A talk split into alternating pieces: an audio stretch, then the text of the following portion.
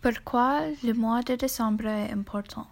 Le mois de décembre est toujours un grand mois. L'une des raisons est le temps que nous passons avec nos amis et notre famille pendant la saison. Un autre aspect positif de décembre est la réception de la lettre d'acceptation à Libé.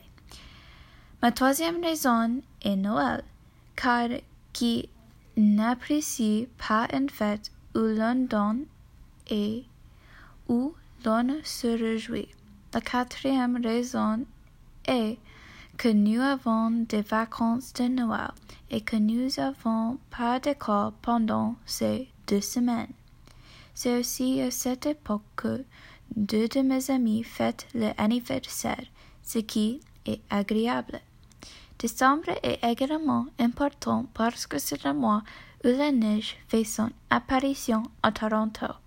C'est pourquoi le décembre est un mois si important.